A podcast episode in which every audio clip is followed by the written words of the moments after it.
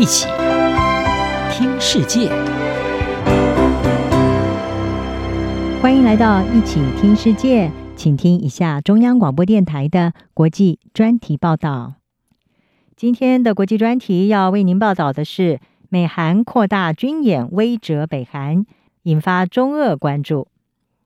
南韩和美国八月二十三号展开睽违四年来最大规模的联合军演，代号是“已知自由护盾”。为期十一天的联合演习，包括十多场实地演练，涉及飞机、军舰、坦克，还有上万名的士兵参与。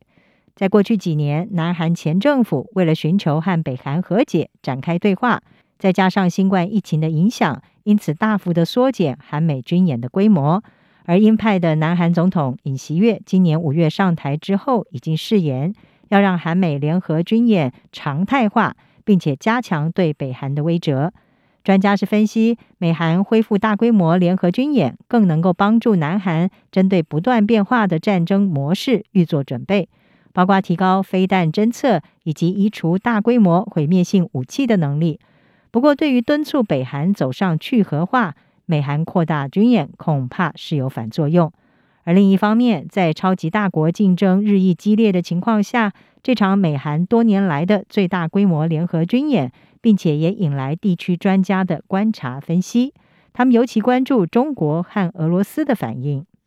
南华早报是报道，虽然华府和首尔将联合军演描述是防御性质，但是呢，北韩认为这是在为入侵北韩做演练。长期以来，平壤就是以美韩军演来证明它发展核武和飞弹的合理性。而在南韩和美国展开这一场演习的预备训练之后，北韩就从西部沿海发射了两枚巡弋飞弹，做出警告。韩国经济研究所资深主任史丹格荣，他在《外交家》杂志上面是撰文分析。尽管美韩联合演习可能让北韩拿来大做文章，但是对提高南韩的战备程度仍然是有它的必要性。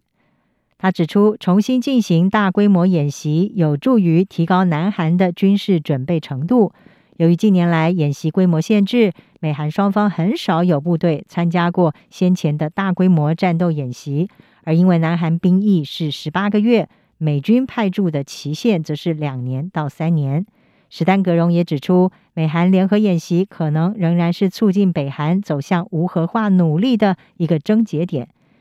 今年五月，美国以北韩恢复试射弹道飞弹为由，带动推动联合国加强了对北韩的制裁。但是，中国还有俄罗斯是否决了这项提案。这是联合国安理会二零零六年开始制裁北韩之后，首度立场分裂。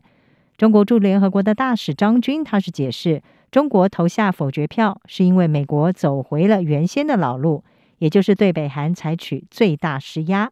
他说，美国企图加强对平壤的制裁，只会增加北韩对美国的不信任，使无核化谈判陷入僵局。为了解决这项问题，他还建议美国要放宽制裁，结束和南韩的联合军演。另一方面，对美韩演习规模恢复到新冠疫情之前，以及美国前总统川普和北韩领导人金正恩二零一七年的高峰会破局之前的复杂度和规模，国际上关注也升高，特别是引来地区两大强权中国还有俄罗斯的强烈关注，认为这场演习的目标包括展现美军和他的盟友在亚太地区的力量。南韩梨花女子大学研究北韩议题的教授朴远健，他是告诉南华早报，他说：“已知自由护盾演习的主题绝对是针对防卫南韩，避免受到来自北韩的袭击，没有其他的目的。”朴远健认为，韩美的已知自由护盾演习主题当中，根本没有任何东西可以被视为是在针对中国或者是俄罗斯。但是他同时也说，这些演习包括美军从朝鲜半岛外调派的增援行动，在台湾紧张局势达到顶峰，还有战争在乌克兰延烧的状况下，是引起了中国和俄罗斯的更多关注。俄罗斯塔斯社报道，俄罗斯外交部已经对美韩扩大军演表达了担忧，认为这是适得其反，而且危险。他们还呼吁。在没有外部势力干预的情况下，透过外交方式解决朝鲜半岛的紧张局势。而在俄罗斯外交部发出这项声明之前，俄国苏凯三十战斗机护航的两架图九五雄式轰炸机，在八月二十三号进入了南韩的防空识别区，也导致南韩军方紧急出动 F 十六战机。南华早报是指出，俄国这项罕见的举动引发人们的猜测，目的就是要表达莫斯科对已知自由之盾的不满。至于在北京方面，作为中共喉舌的《环球时报》是直接挑明，韩美的这次军演是在美国众议院议长裴洛西所谓的窜台访问，导致中美关系恶化之下举行的。《环球时报》引述了中国辽宁社会科学院朝鲜半岛问题专家卢超他的话解读说，这一次的联合军演不但针对北韩，而且是为了展示美国在亚太地区的实力。展示美国在这个地区的军事存在，并且威慑中国。针对这场演习，人们尤其担心的是，近年来已经进行数十次飞弹试射的平壤，可能随时会进行自二零一七年以来的首次核子试爆。